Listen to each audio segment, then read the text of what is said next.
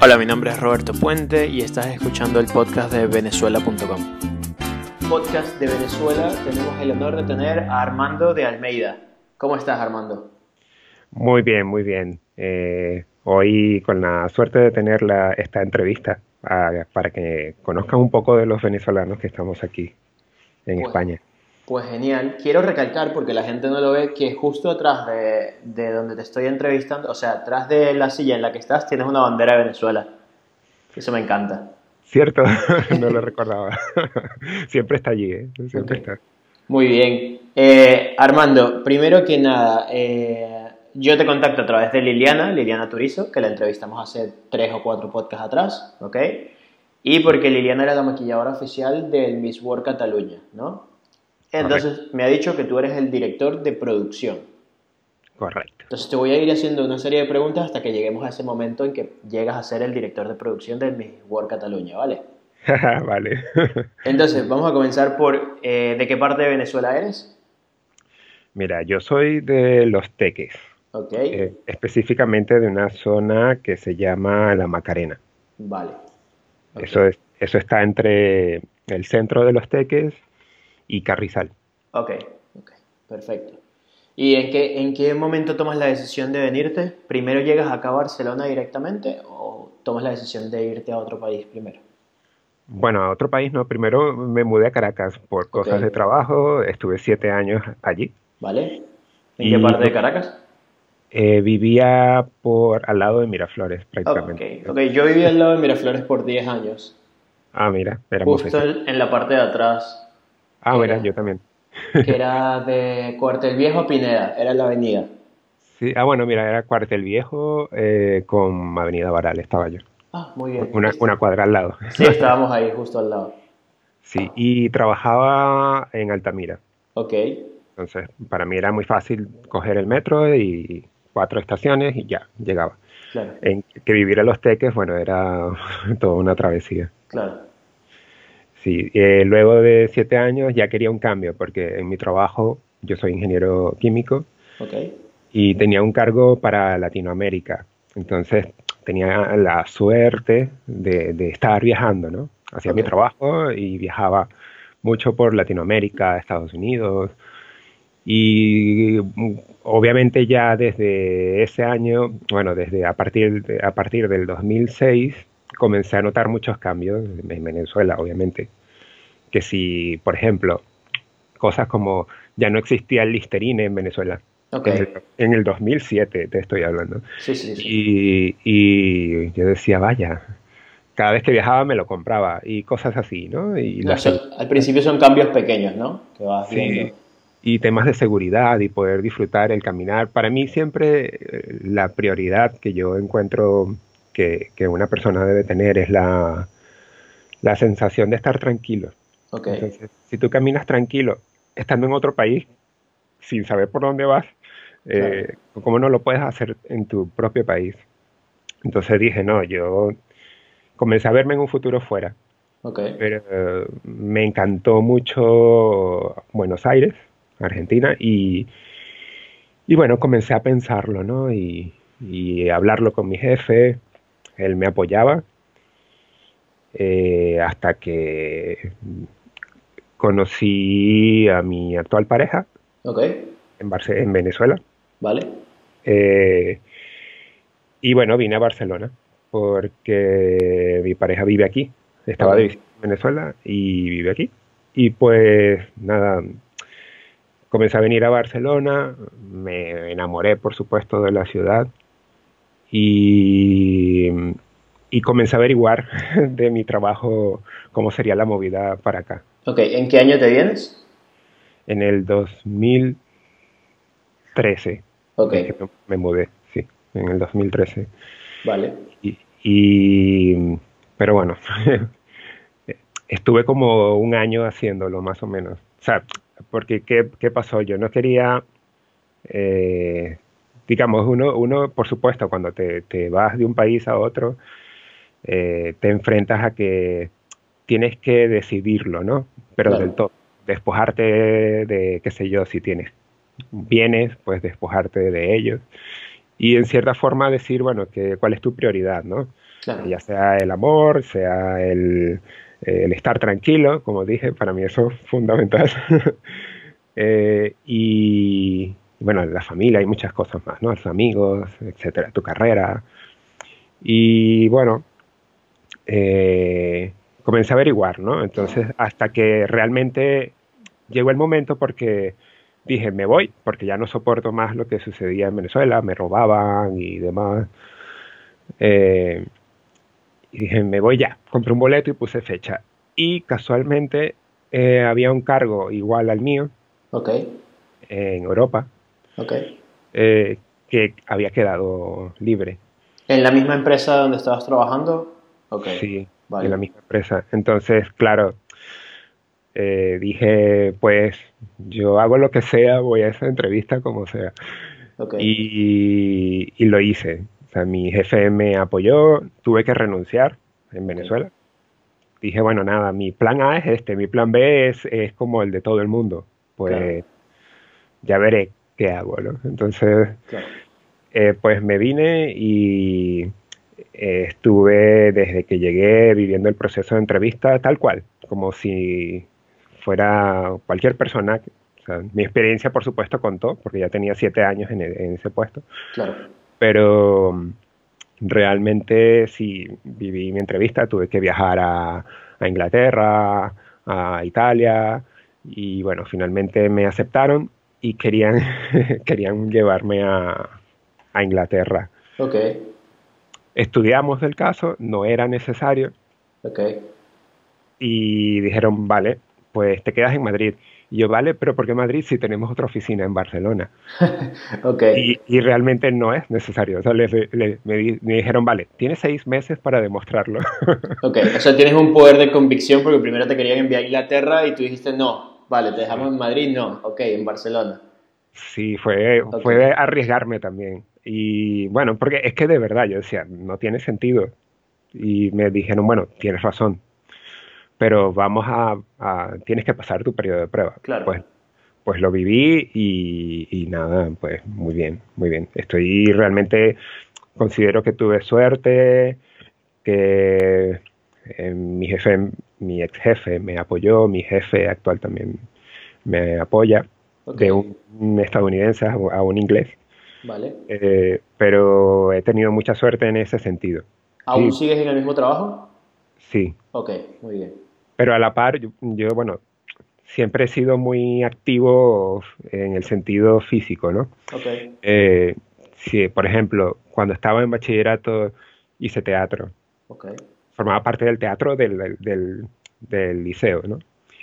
Eh, y siempre me gustó que sí, bailar, bueno, cantar cantaba muy mal, pero si me lo pides te lo hago. pero en ese sentido como que me gusta un poco como digamos el show, ¿no? Ok. No, no, no ser el centro de atención, pero sí me lo disfruto. O sea, yo disfruto viendo un espectáculo, eh, disfruto eh, viendo los detalles, ¿no? Eh, cómo van las luces, cómo va el audio, si tienen el volumen muy alto, si, cómo van las coreografías. Em, estudié danza también. Ok. En el taller de danzas de Caracas. Vale. Eh, y bueno, allí también conocí a la par otro mundo, otro mundo. llegué, tuve la suerte de formar parte de una compañía que se que es la de la profesora Laura Prieto Oscan. Ella sigue en Caracas y aún el taller de danza de Caracas existe. Eh, y bueno, los profesores y demás son gente que, conozco y que recuerdo mucho. Para mí la, la danza y la ingeniería era algo a la par. Sí, me, parece muy interesante que tengas este lado de ingeniería, que es bastante parte del cerebro izquierdo, ¿no? Y luego tengas todo este lado artístico de danza, cantar, teatro, luces y todo, que, que, es el otro lado, ¿no? Sí, a mí, a mí la, la, la, ingeniería me encanta, pero mi trabajo no es de estar metido en, un, en la industria como tal, es más de todo de soporte técnico, es atención al cliente, pero eh, en el área de software. Claro, ok. Entonces, claro, en mi trabajo normalmente, aunque también viajo mucho, eh, normalmente es estar en sentado. Claro.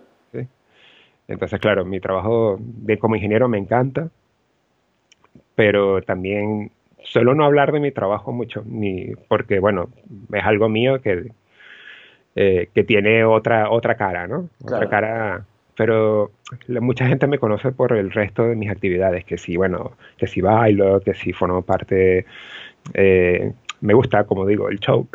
Claro, y cuando llegas a Barcelona, ¿cómo empiezas a, explorar toda esta parte artística? O sea, ¿empiezas a, ir a obras de teatro? ¿Empezaste a actuar o...? Sí, no, yo la actuación no, la continué. Vale. Realmente fue algo que hice, pero estaba, estuve en un grupo de teatro muy bueno al final en La Guaira. Ok. Después del desastre y todo esto de La Guaira. Y mm, en ese grupo yo llegué con el propósito de actuar y a la final terminé siendo parte de la producción. Ok.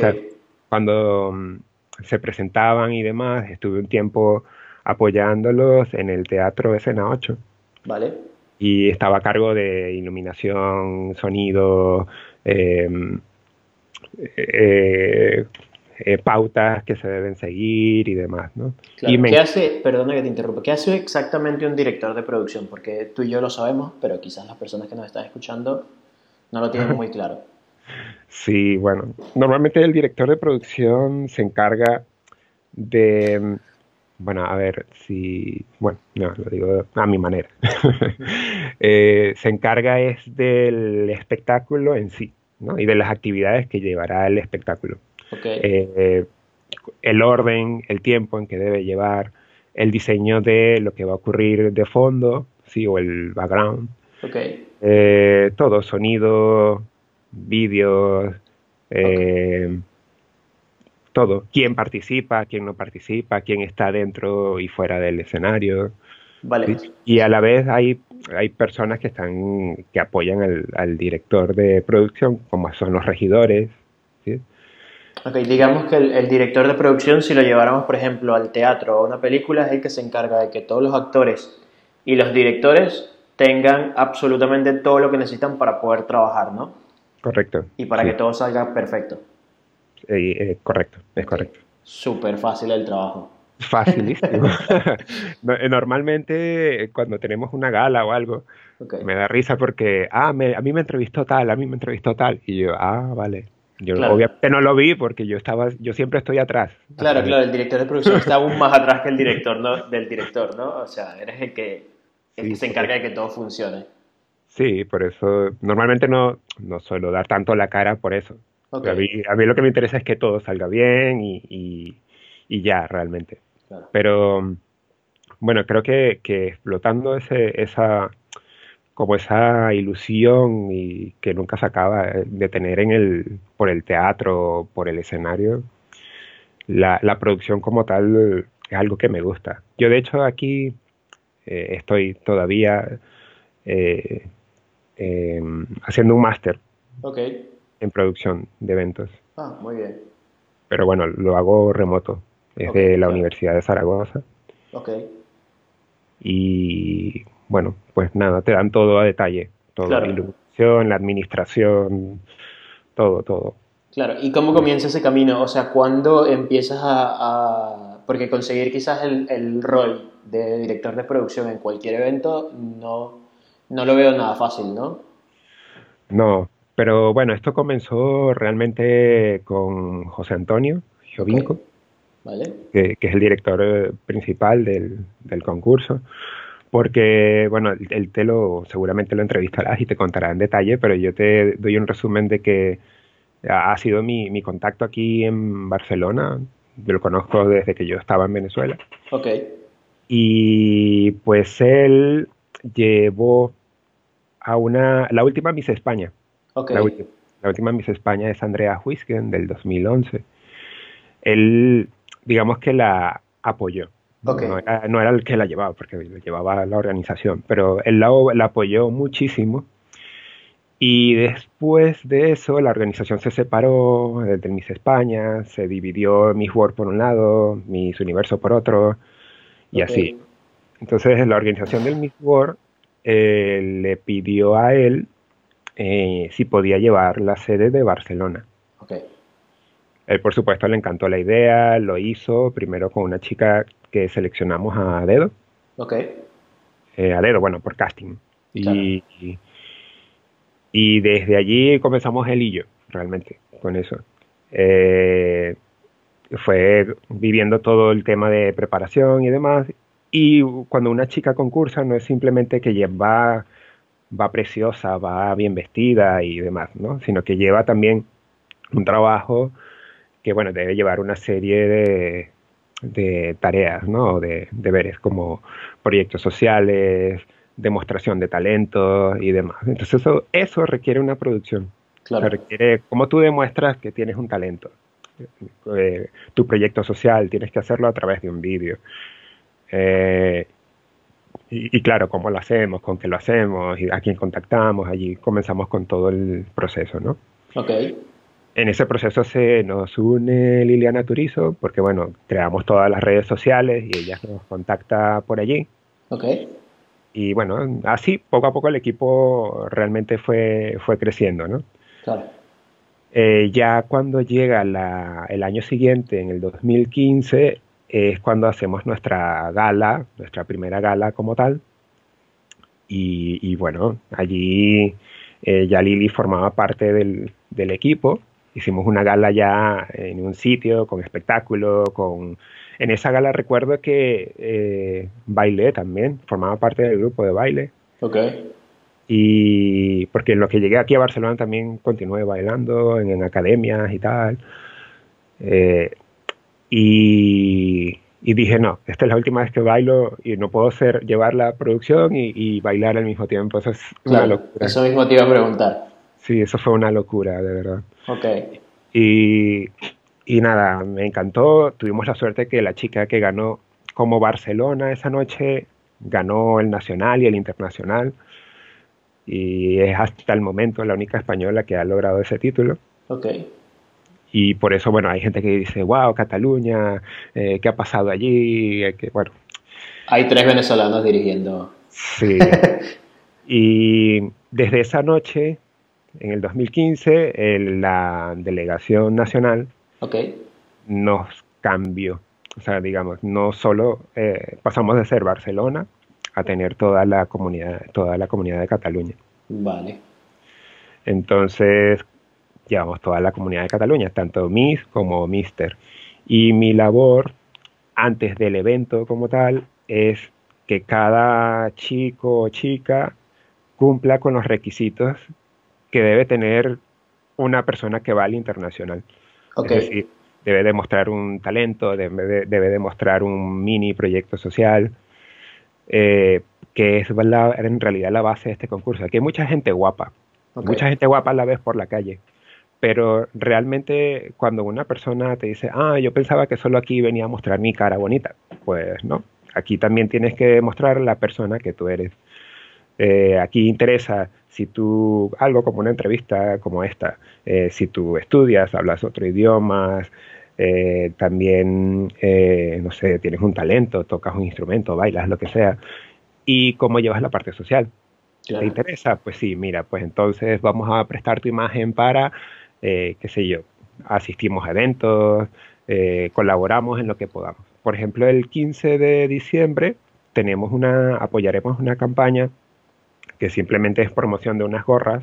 Ok. y es para, en este caso es contra el cáncer infantil. Vale. ¿Hasta, ¿Hasta cuándo va a durar la campaña? Porque este... La, campaña, ya, la campaña ya está, pero no es nuestra realmente. Simplemente em, apoyaremos con las cuatro Mises y el Mister. Vale. Eh, eh, el 15 de diciembre en, la plaza de la Ciudadela, en, la, en el parque de la Ciudadela. Vale, perfecto. Si, si me envías la información, la coloco en las redes sociales porque este podcast saldrá luego del 15. Ah, vale, te, paso el link. Vale, porque ahí está todo y, y, bueno, a mí me gustó la idea porque no solo ellos siempre, es una organización que siempre apoya distintas causas distintas. Entonces, tú ves allí todas las que apoyan y es verdad, es real. Eh, simplemente lo único que ellos te piden ahora es que que lo puedes hacer desde ya, es que compres una gorra. Ok. Una gorra que, vale 7 eh, euros. Ok. y es destinado a. Claro. Vale. Y ellos siempre, siempre están haciéndolo. Pero cada año sé que en diciembre siempre hacen una, una reunión o una campaña eh, en base a esto. Vale, perfecto. Entonces también dejaremos el link en las notas del programa para que la gente pueda colaborar o si quieren echar una mano, lo tengan allí. Sí. Ok.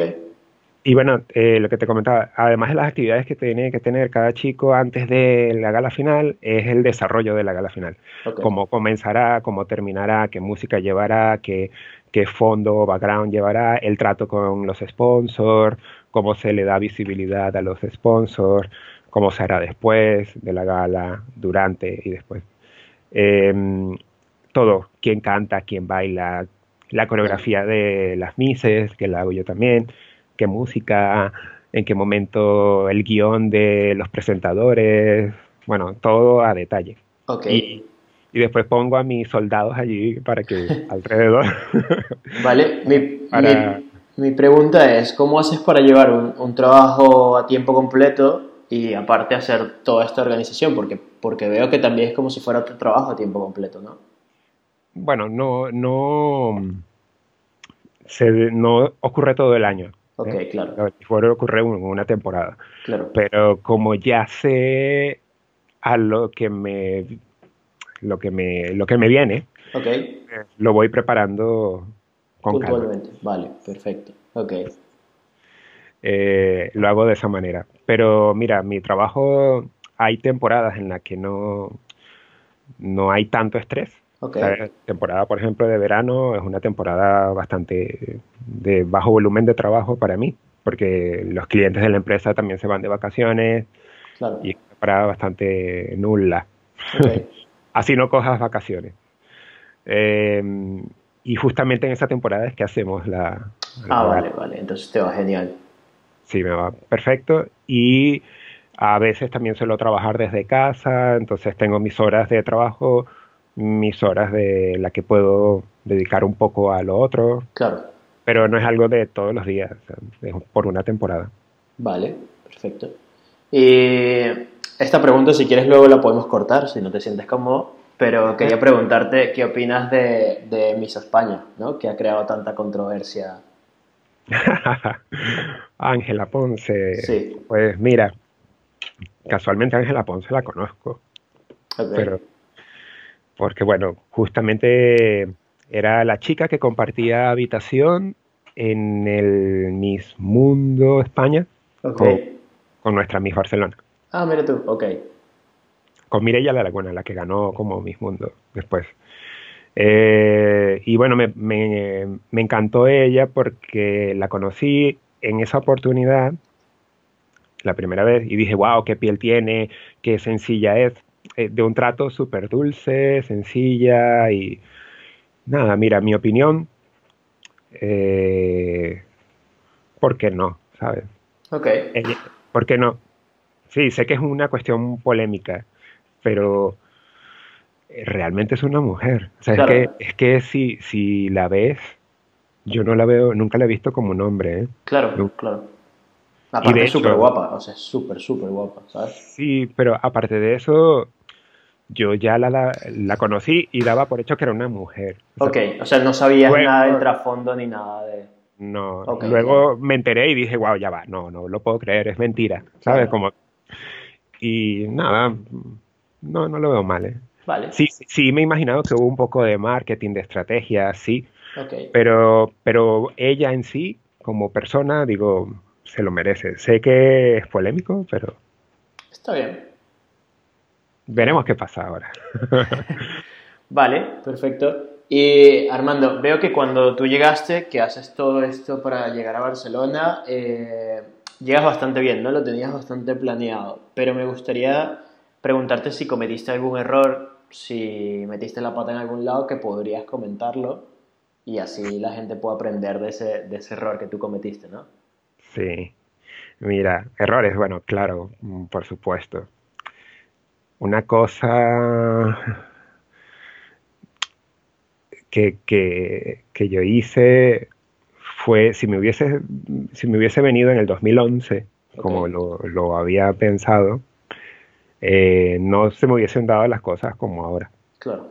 O sea, tuve que, en realidad lo fui, a la final me tardé como año y medio más o menos, pero creo que, que lo logré bien, ¿no? Creo que lo hice bien. Eh, cosas, errores.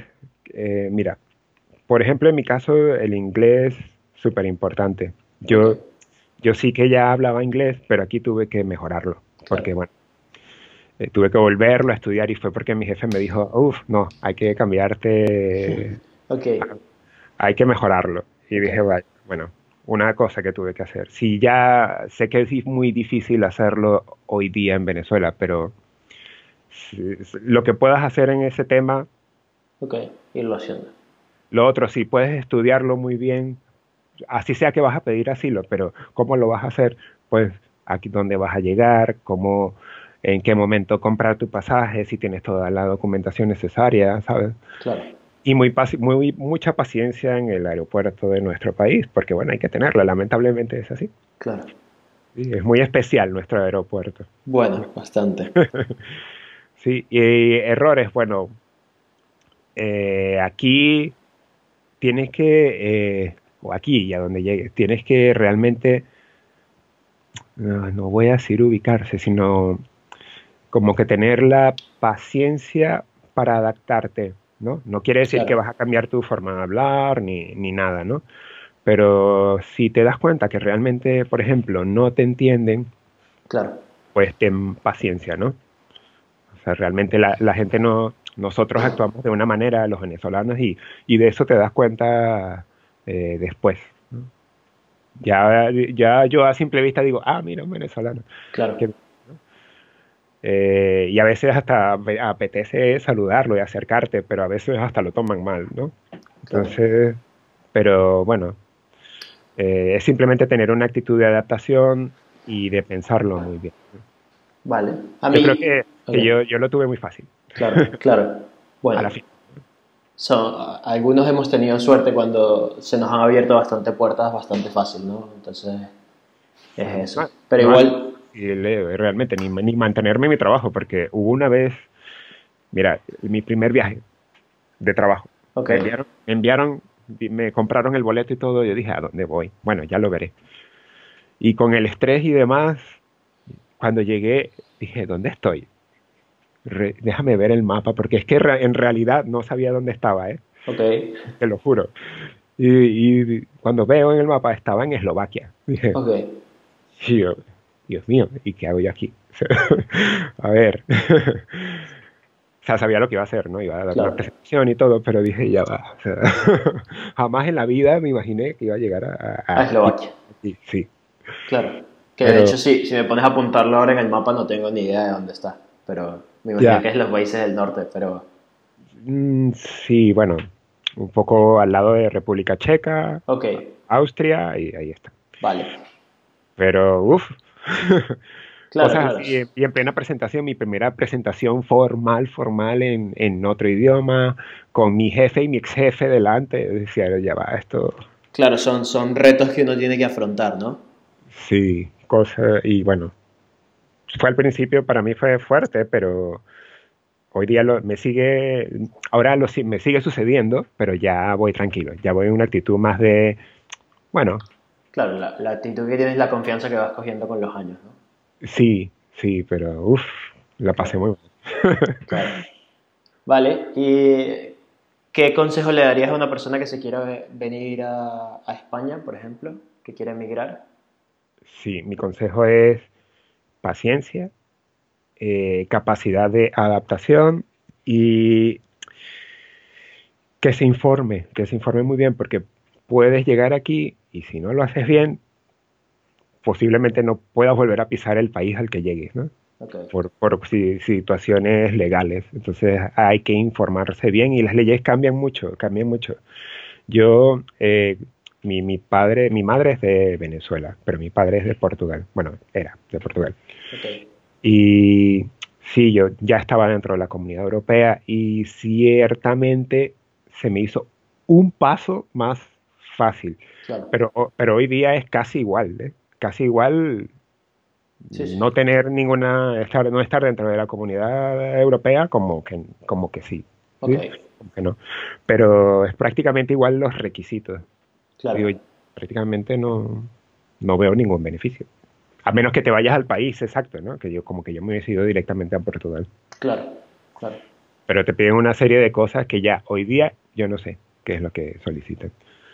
Bueno, sí, es, complicado, ¿no? Te piden seguro, dinero en el banco, eh, un piso donde estar, entonces es, complicado, ¿no? O sea, quizás una recomendación sería que puedan contactar a un abogado antes de emigrar y, y, hacerle algunas preguntas que los... O pudiese, pudiese ser o no es necesario ¿eh? el abogado, porque, porque eso, la, que la gente no lo sabe, pero puedes ir directamente al, ni siquiera ir, contactar con el consulado y te, informan.